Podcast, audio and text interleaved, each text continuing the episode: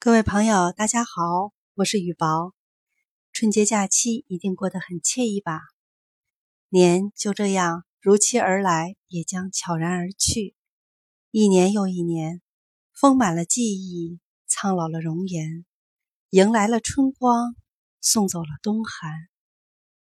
今天为了给大家助兴，朗读一首朋友的小诗《春意》，作者客醉红尘。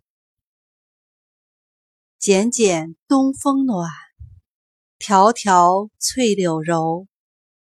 携夫新别户，野外觅春幽。如果你和我一样喜欢，可以关注他的公众号“客醉红尘”。